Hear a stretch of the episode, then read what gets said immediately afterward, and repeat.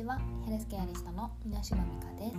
このチャンネルではアーユルベーダヨガアロマに基づいてちょっとした生活の中での癒しや心と体のケアについてゆるくお話ししています。さあ始まりました。みかんのたまり場第29回。はい。あの3月21日、えー、祝日ですね。この日は今回の祝日は春分の日になっておます。まああの昼と夜がだいたい同じっていう日になりますね。厳密にはなんかすでに夜よりも日が長くなってるみたいなんですね。なんですけどまあ旧暦と言いますか二十四節気のこの暦的なところで言うと春分の日っていうのが、まあ、一応昼と夜の、え境目真ん中の位置になっていると言われているそうです。まあ、ここからですねだんだんと日が伸びて、まあ、夏至になるまでは太陽が長くなっていく太陽というか昼が長くなっていくわけなんですけれども、まあ、それまでの間にこう梅雨がやってきたりとか、まあ、これからの季節まだまだちょっとあのね暖かくなりきらなくてちょっと重さが残りやすい季節だったりもするんですよね。なのでまああのケアも怠らずにしていきたいなと思うんですけれどもそんな今ですねすでに花粉症で辛くなっている方も多いんじゃないかなと思うんですなんか私の周りにもちらほらいらっしゃって、まあ、人によってあの症状とかその症状の起きる部位なんかも違ったりするのが結構花粉症の嫌なところなんじゃないかなと思うんですよね。人によってはなんか風邪みたいに熱が出たりするっていうのも聞いたりするので、ね、あとは期間とかも何の花粉に反応するかっていうので変わってくると思うので結構厄介なんだなって思うんですけれども。皆さんいかがですか？か正直私毎年今年は来るか鼻ムズムズで終わってこう来ていて今年もあの例年通り今のところはそんななんかみんな大変だねみたいな感じで住んでいるのでまあケアを怠らずにこのまま住んでいったらいいななんて思っているんですけれども、まあ辛い皆さんがあのたくさんいらっしゃるので本日の粉と上手に付き合うための癒しというお話をさせていただきます。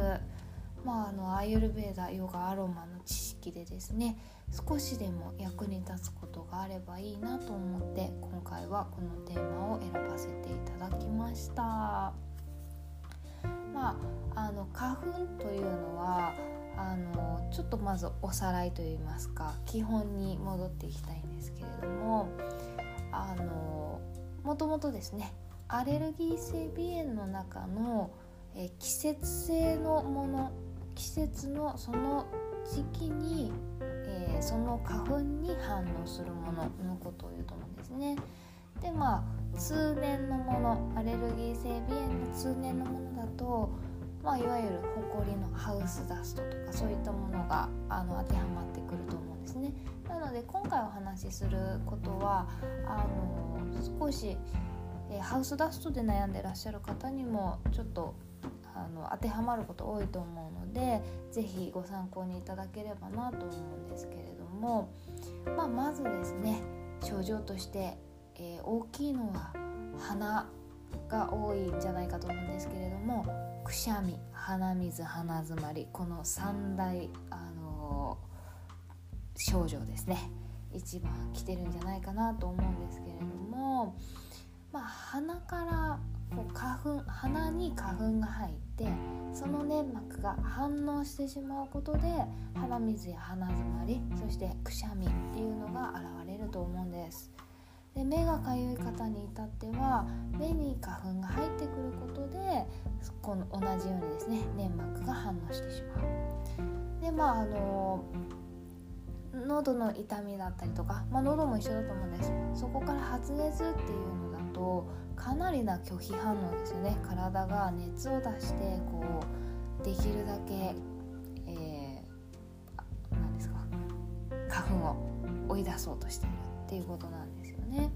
なのでそもそもまあ対策としては入れないようにすればいいっていうのが第一段階だと思うんです。そのためには皆さんがしてらっしゃるマスクだったりのはあのこれからも必須になっていくんではないかと思います。であとはですねまああの鼻詰まってしまうとなかなか難しいかと思うんですけれども呼吸をする時にやっぱり鼻呼吸でしてあげるっていうのはすごく大切になってきます。この、えー、普段からですねこの、えー、アレルギー関係なく鼻呼吸っていうのは大切と言われているんですけれどもその理由としてはですねあの鼻毛とか粘膜っていうのが外から入ってくるまあ今回だと花粉あとはウイルスホコリそういったいらない異物ですねっていうのをあの取り除いて、まあ、いわゆるフィルター代わりになってくれて肺とか体の中に入らないようにしてくれてる。でも口から入った場合はダイレクトにそういった異物が入ってしまうので体に取り込まれてしまってより反応が出やすくなってしまう。なので普段から鼻呼吸は大事って言われてるのが1点。もう1点がですねあの鼻から入った場合肺までにこう空気が到達するのに口よりもちょっと長いですよね。口よりも遠いって言えばいいんですかね。それってその間にまああの鼻腔を通ったりとかいろいろするわけなんですけど外から入ってきた冷えた空気が温められて肺に肺に入る入る時には、まあ、まあまああったかい状態で入ってくるんですね。なので肺が温かい状態。コール内臓も温かい状態になるんですね。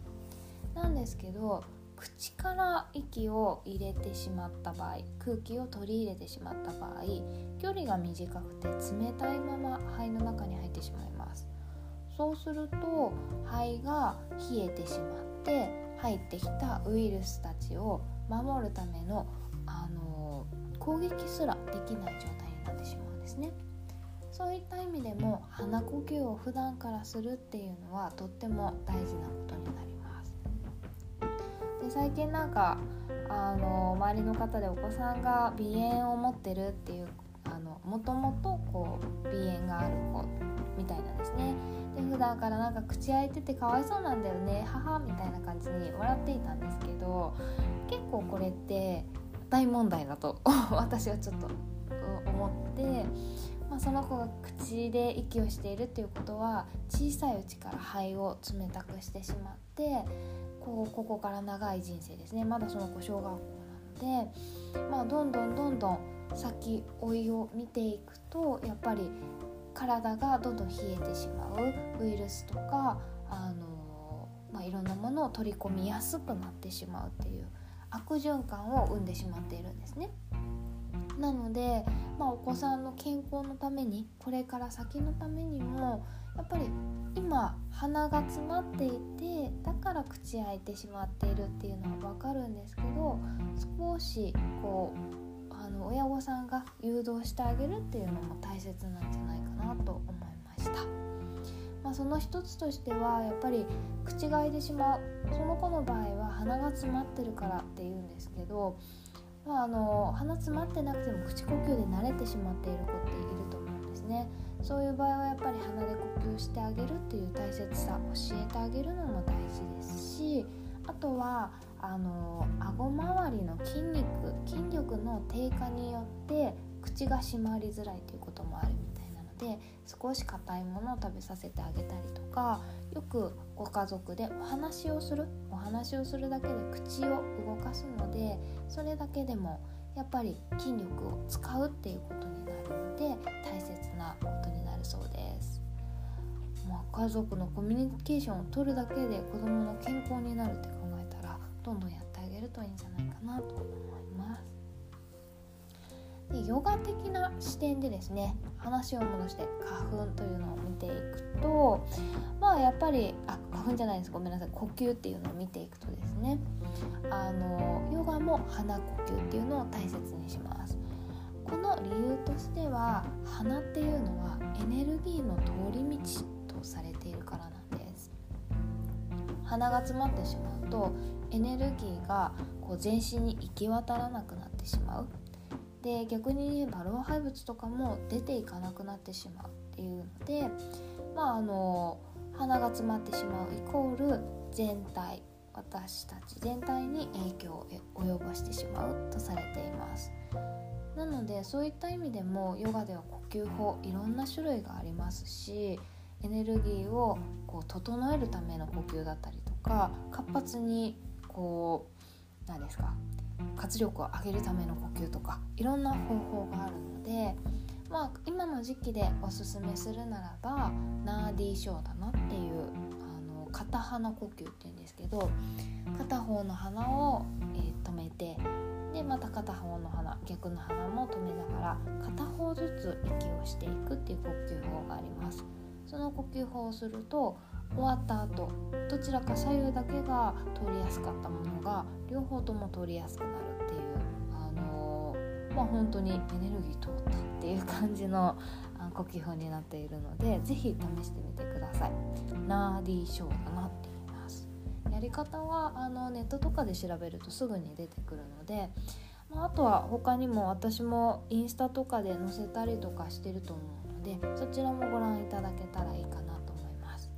もしちょっと載せてなかったら後日載せますので、はい、楽しみにしていてください。でですね今度こそアロマに戻りましてあアロマじゃなくて、えー、花粉に戻りましてアロマから見た視点であのー、アロマから見たごめんなさい花粉の、えー、ケアですねをちょっとご紹介すると、まあ、皆さん結構やってる方も多いかもしれないですよね。なんかマスクにシュッシュとかあとはお部屋の中に芳香させるっていう方法で結構ケアをするのがおすすめになっているんですけれどもその時に使っていく精油ですね。5つご紹介します。まず1つが、えー、ユーカリです。これもともとですね結構あの抗ウイルス作用とかがあったりとかあと免疫を整えてくれるっていう意味で、まあ、あの花粉だけじゃなくて、まあ、今でいうコロナとかそういったものにも、えー、結構おすすめだったりします。まあ、さっぱり結構あの軽めの甘みもないさっぱりなのでまあ甘さ控えめですっきりしたい時におすすめですね。で2つ目が、えー、ティートリーです。このティートリーっていうのも同じく抗ウイルス作用に、えー、優れていますね。で結構ですねあの私は普段から、まあ、いらお客様いらっしゃる時とかあの玄関にティートリーをつけたりとかしています。顔をわせたりとか。やっぱりいらっしゃった時にまあ甘い香りでもいいんですけどこのさっぱりとした雰囲気を出してあげることで清潔感も醸し出せますしあのー、爽快にすでになっていただけるんじゃないかなと思ってあとはあの水場とかでもよく使いますね。やっぱりなんか抗菌作用とかそういった面でもあのティートリー何にでも使えます。お掃除とかにも使いやすいで3つ目がですねペパーミントです。ペパーミントは、えー、他のユーカリティートリーに比べるとちょっと甘さのある、えー、すっきり感の香りだと思うんですね、まあ、よくペパーミントってあアイスのバニラアイスの上とかに乗ってるので、まあ、甘さ感じたことあるんじゃないかなと思うんですけれども。まあこれはですねあの粘液をちょっとこう溶かしてくれるような作用なんかがあったりします。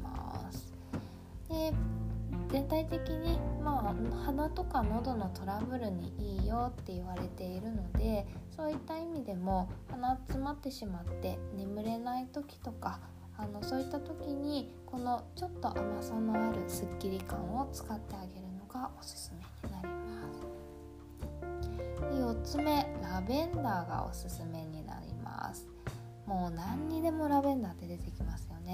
アロマの代表格だと思うんですけれどもこの本当に使いやすいんです。甘くも感じれるしさっぱりにも感じれる。抗菌抗ウイルスもあるしリラックスにもリフレッシュにもできる。そういった意味でもやっぱりおすすめの中にどうしても入れたくなってしまうオイルの一つになっています。はい。で最後5つ目。これがローマンカモミールです。これがえカモミールにはローマンとジャーマンっていうのがあるんですけれども特にローマンの方がおすすめになっています。炎症を鎮めるような作用を持ってくれているのであのー、そうですね。目とか肌のかゆみとかそういった炎症を鎮めるような、えー、形になります。ただあの沈めてくれるからって直接つけるのはやはり NG になっていますので香りを嗅ぐもしくは薄めた上で肌に塗る。でローマン確かちょっと薄めの方が良かった気,、ま、気がしますね。ちょっと強いオイルだった気がするのでまあ人によるとは思うんですけれどもまずはちょっとあの希釈も薄めなところからパーセンテージ低めのところからですね始めていただくといいなと思います。ローマンすごく甘くてこってりしてるのでそれこそ組み合わせでいくのならば最初の3つユーカリティーツリーペパーミントプラスローマンあのカモミールみたいな感じで組み合わせてあげるといいんじゃないかなと思いますね。そういった意味でもちょっとペパーミント甘さがあるのであの甘いのお好きな方はペパーミントローマンカモミールいいかもしれないんですけどもう甘さのないユーカリティートリーあたりにあのがっつり甘いローマンカモミール足してあげると調和しやすい気がしますね。ぜひぜひ試してみてください。はい。まあアロマあのこんな感じで普段から香ってあげるっていうのとあとはあの希釈させてご自分の普段のケアの、あのまあ、セルフトリートメントの時に使ってあげるっていうのがもう一つ。あとはあのマスクのスプレーにするのであればまあエタノールで最初希釈をしてあげてでそこからですね精製水でもっと薄めてあげるでかなり薄くしてしまっていいと思いますちょっとパーセンテージっていうのをあの詳しく今回お出ししてないんですけれども、まあ、全体的にあのどうしても口の周りにくっつくものマスクがなのでそういった意味でもあまり強め、えーと、普通の希釈にするのでも強すぎるんじゃないかと思いますね。はい気になる方調べれば多分すぐ出てくると思いますし、まあ、私も何かあったらすぐ、えー、投稿しますのでまああのぜひ作ってみてください。でもね結構最近いろんなところで簡単に手にも入るのでまああのそういった意味でもお気に入りのところとかがあればちょっと試していただくのも一つ手かもしれません。はい。そうですね。まあアロマのお店だと私大体生活の木に行ってしまうので生活の木もいくつかなんか夏の時期に結構さっぱりめのそういったリフレッシュのマスクスプレーみたいなのとか去年も売ってましたしあのー、そうですね。是非試してみてください。はい。では次いきたいと思います。最後アーユルベーダから見たえー、えー、あアレルギーの、えー、ケアですね。はい。まあアイエルベーダの理論からしますとカパっていうのがエネルギーあのエネルギーが地と水のエネルギーを司っています。でこれはですね免疫と関係しているんです。なのでカパのエネルギーが、えー、整っている時はとても免疫力も高くて、えー、いい状態健康な状態と言えるんですけれどもカパが増えすぎてしまうと免疫が崩れてエネルごめんなさいアレルギーになると言われています。なのでそういった意味でも春の季節はカパの季節ですよってずっとお伝えしてると思うのでどうしてもカパのエネルギーが増えやすいこの時期ですね。にアレルギーになりやすいっていうのはまあアイユルベーダから見たら必然的なものかもしれませんね。はい。なのでまあ全体的にカパのケアをしてあげるっていうのがあの花粉症に対してのケアになっていくんですけれども今回の場合ですねえーと、症状としては鼻水鼻づまりくしゃみこの3つがカパの崩れと言われていて発熱とか発疹になると、えー、火と水のエネルギーのピッタが増悪したと考えられるのでまたちょっとそこは置いておいていただければと思います。まあカパが減っていけば必然的にピッタも一緒に落ちてくると思うのでカパのケアだけをしっかりとしてあげるだけで十分かとは思います。で具体的に何がおすすめかと言いますとまず1つ目鼻うがいです。最近ですねあの薬局とかに鼻鼻の輪鼻ケアとかなんかそういう鼻うがい用のもの売ってると思うんですよね。私も結構あのそれ使っていたんですけれどもまあ、あのインドですとジャラネティっていう鼻洗浄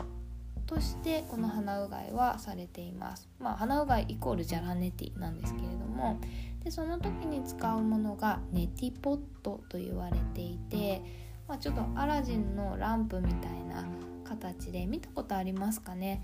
片鼻にそのネティポットの先をズボッと入れて少し頭を横に倒すんですよ。そうすると逆側の鼻から水がピーって出てくる。鼻例えば左鼻から入ったら右鼻からピーって出てくるみたいな。そうそうすることで鼻の鼻腔の中に入ってしまったほこりだったりとか今回花粉を洗い流して洗浄してくれるっていうのが、えー、この鼻うがいになります。ただあのもともと乾燥しやすい方とかが毎日のように鼻うがいをしてしまうと乾燥しすぎてしまうのでちょっとそれもそれで今度はバータって風のエネルギーが崩れてしまったりするのでまああのやりすぎは注意かとは思います。ただ1日1回とかは全然してしまっていいんじゃないかと思います。でえっ、ー、とこの時ですね真水だと鼻が痛いんですよね。プールに入った時のあのツーンってした感じしてしまうんですけど不思議なんですけど食塩水って大丈夫なんですよね。なんかあのなので私ナノケアずっと使ってたんですけどなんかパーセンテージがあるらしいんですね。なんかその食塩水のパーセンテージがはい。でそれで自分で測って作ればいいらしいんですけど結構細かかったのでまあ私は買ってきたものを使っていたんですけどあの普通にアーユルベーダのケアこのジャラネティとして、え調べたりとかあのどのぐらいの濃度かなって見ると水の中に一つまみの塩を入れる生理用食塩水が望ましいって書いてあってそれだけだったので。まあ、そんなに気にしなくていいのかもしれません、まあ、あのツンとした感じがすごく私苦手なので好きな方いないと思うんですけどそういう意味ではちょっと怖くて試せていないのであのもしよかったらひとつまみでやった方教えてください。はい。でもそうですね。簡単に。あとはあのもしお医者さんにあのお医者さんって普通に耳鼻科ですね。に行った時にその生理用食塩水鼻うがい用の生理用食塩水っていうのを処方もしてくれるんですよね。結構安かったです。安くはないのかな。結構大きいボトルでなんか500円とかそのぐらいで1ヶ月以上持つみたいな感じだったんですけど、まあ、そういった形でお医者様からもあのいただけるものにもなっているので無理にご自分で作る必要もないと思いますし自分でやりたいと思ったらやってもいいものだと思います。はい、でお花の中が洗浄できましたそうしたら今度はですねお肌もそうなんですけどあのお顔を洗ったらその後、えー、化粧水とか、えー、クリーム塗ってあげるのと同じでちょっとケアをしてあげるのが大切かと思います。そこで点鼻をしていきます。これを、えー、サンスクリット語インドの古い言葉でナスヤっていうんですけれどもまあ一般的に普段のケ,、えー、ケアとしては、まあ、いつも使っている白ごま油。これを何滴か鼻に垂らしていきます。思議なんですけど何滴か上を向いた状態でオイルをポタポタっと垂らすと奥の方に行くんですけど全然ツーンとしないですしあのそのまま鼻が通るというかまあなんか変な話担として出てきたりとかあの通り道作ってくれたりするんですよね。不思議なんですけどね。で私はあのいつもやる時は、えー、白ごま油をキュアリングって熱処理したものを使っています。特に私の場合あの花粉症がないので乾燥している冬の時期ですね、えー、秋の晩晩秋ですかね。その頃から鼻が乾燥するのでその時にこの点鼻を私はしています。ただ今回このカパのケアでも使えるっていうことでおしらあのお伝えしてるんですけれどもカッパっていうのがもともとちょっと油とかをあんまりもともと油質があるので油を入れるっていうのもちょっとカパを逆に増やしてしまう可能性もあるんですねそういった意味ではあの点鼻しなくてもいいかもしれませんただしてあげるのも鼻のこう弱った粘膜を強くしてあげるっていう点ではおすすめなので、まあ、鼻うがい2回したら1回は点鼻するみたいな感じでちょっとご自分で回数も調節してあげるのがおすすめです。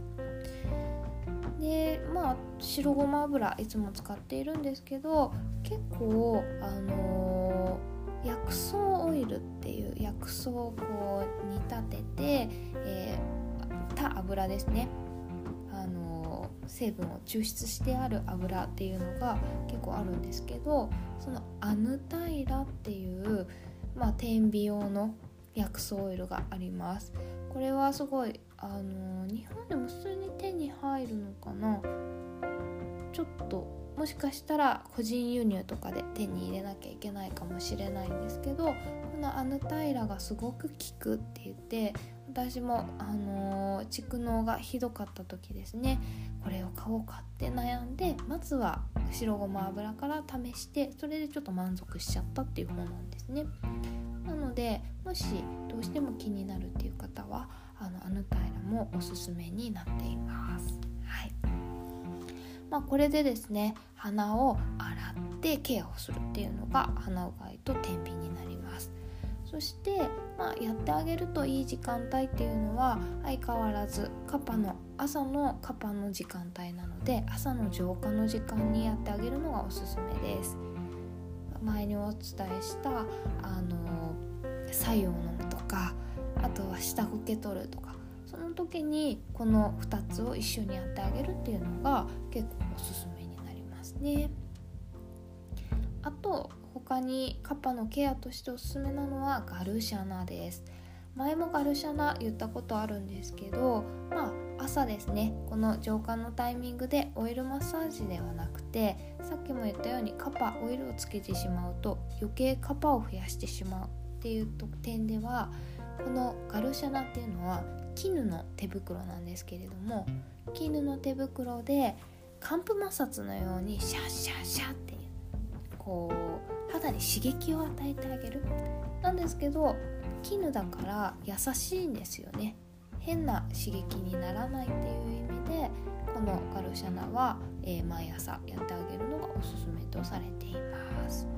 結構すっきりするんですよね。でガルシャナの後に乾燥する方はオイルを薄く塗るっていうのがおすすめです。はい、まあ、これ実践的なところの、えー、おすすめ、まあ、34個お伝えしました。で普段の食生活についてなんですけど、まあ、食べ物ですね。あのカパを増やしてしまう。逆に言えばカパのを整えたい時に避けた方がいいもの。これが甘いもの油物乳製品です。どれもちょっとこうネトというか甘甘いとかちょっと重い感じ分かりますかね？あのいずれもちょっと重さのある食べ物になってしまうので、え軽くさせたい時に重さをより出すっていうのは逆効果になるので、えおすすめできません。逆に何がおすすめなのかと言いますと重さを取ってあげる軽くしてあげるイコール刺激を与えてあげるような味がおすすめです。なのでちょっと辛い食べ物だったりとか渋さのあるいわゆるまあゴーヤとかああいう苦みのあったりとか渋みだと何ですかねぶどうちょっと甘くもなっちゃうんですけど渋いぶどうとかあるじゃないですか。ああいうのも、えーと、おすすめになりますね。はい。でえっ、ー、と甘いものおすすめできませんって言ったんですけどあの生の蜂蜜。出ました生の蜂蜜。アーユルベーダではもう大事にされている蜂蜜なんですけれどもこの生の蜂蜜は甘さではなくて渋みとして分類されるのであの唯一ですね甘く感じるけれどもカパの人におすすめな甘みになります。たくさん取ったらダメですよもちろん。なのであの甘いもの控えた方がいいけれどもしやっぱり食べたいとかってなった場合は生の蜂蜜を、えー、一口まあティースプーンに一口ぐらいですかね舐めてあげるっていうのがカパのケアをしつつ甘さを感じられるひとときかと思います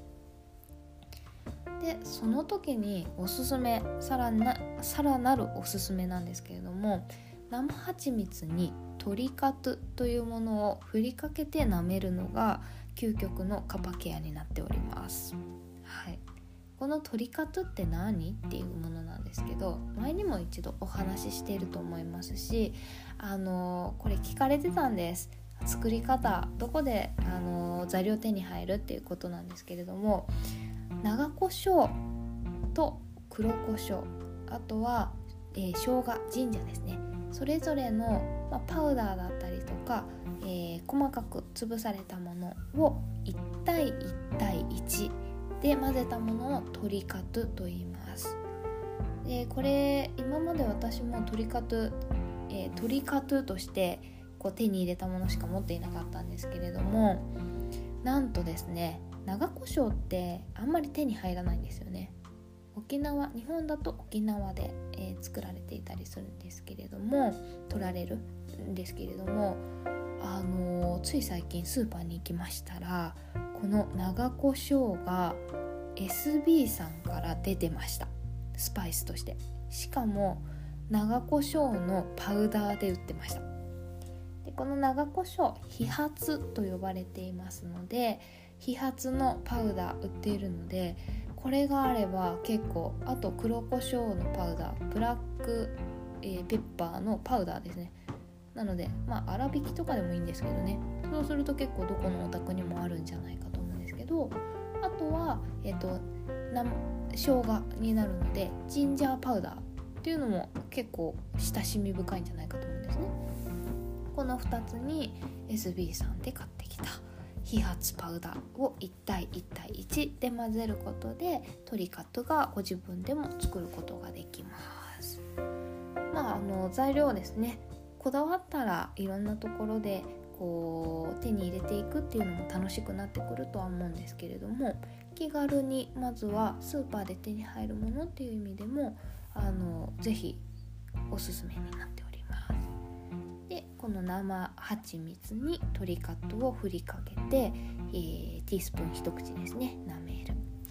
1日12回多くても3回ぐらいですかね。してもいいと言われているのでこれをしてあげることで、えー、カパのケアになっていきます。はい。まあちょっと今日も長くなってしまったんですけれどもこのおすすめした方法全てですねあの代替医療まあ医療の代わりになっていくものになるので即効性というものがありません。なので今始めて今年中に効果が出ると言い切れません。なのでまああの意味ないじゃんって思わずに今から始めてよくよく数年後にはあの薬に頼らなくなったかもしれない。なるかもしれない。もしかしたら薬の数も減るかもしれない。そうやって、えー、薬に頼らないように、えー、なっていけるっていうのを目指してやっていただくといいんじゃないかなと思います。なので今年からよし変えるぞって無理に薬をやめて辛い中でこの、え、生活このケアの生活をするのではなくまずは辛いのであれば薬に頼ってあげるのが大切です。で辛さを感じないようにしながらどの程度で薬が収まるかそういうふうに自分の中で、えーえー、探り合ってですねうまく、えー、付き合っていただくといいんじゃないかと思います。あなんか花粉の話してたらだんだん鼻がムズムズしてきました。これ絶対気のせいってやつですよね。でもなんかいつももっとムズムズもう少しムズムズ感あった気がするようなしないようななんですけどまあ結構カパのケアっていうのを私も個人的に気をつけてはいるのでそういった意味でもあの花粉症の症状が出づらくなっているんじゃないかなって期待をしていますので皆さんも一緒にケアしていただければ嬉しいです。はい。今日も何か緩めること見つけていただけましたでしょうか？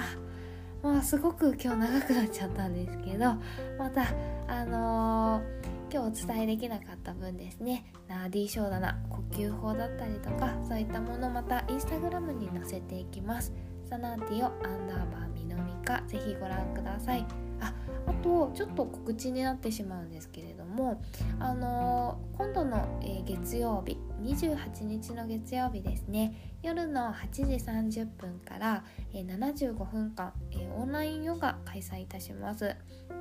これえーと、21日の月曜日の日にもですね、えー、1回目っていうのがあるんですけど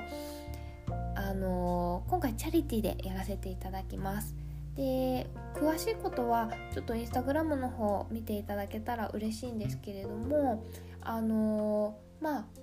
ざっくりと言いますとウクライナの、あの難民の方に向けてのチャリティーになります。えー、そうですねまあ何かできることはないかなと思って皆さんに元気になっていただきつつそうやって、えーいただいた皆さんのレッスンフィーを全てそちらの方に、え寄付させていただくという形でやらせていただこうと思っております。気になる方はあのメールでお問い合わせいただいても大丈夫ですのでお気軽にどうぞあの連絡ください、その際はみのみか .yoga.gmail.com までお待ちしております。あすごく長くなってしまったんですけれども。では、えー、そのヨガの開催日ですね。また来週の月曜日28日ゆるみの時間にお会いいたしましょう。それでは本日もありがとうございました。さようなら。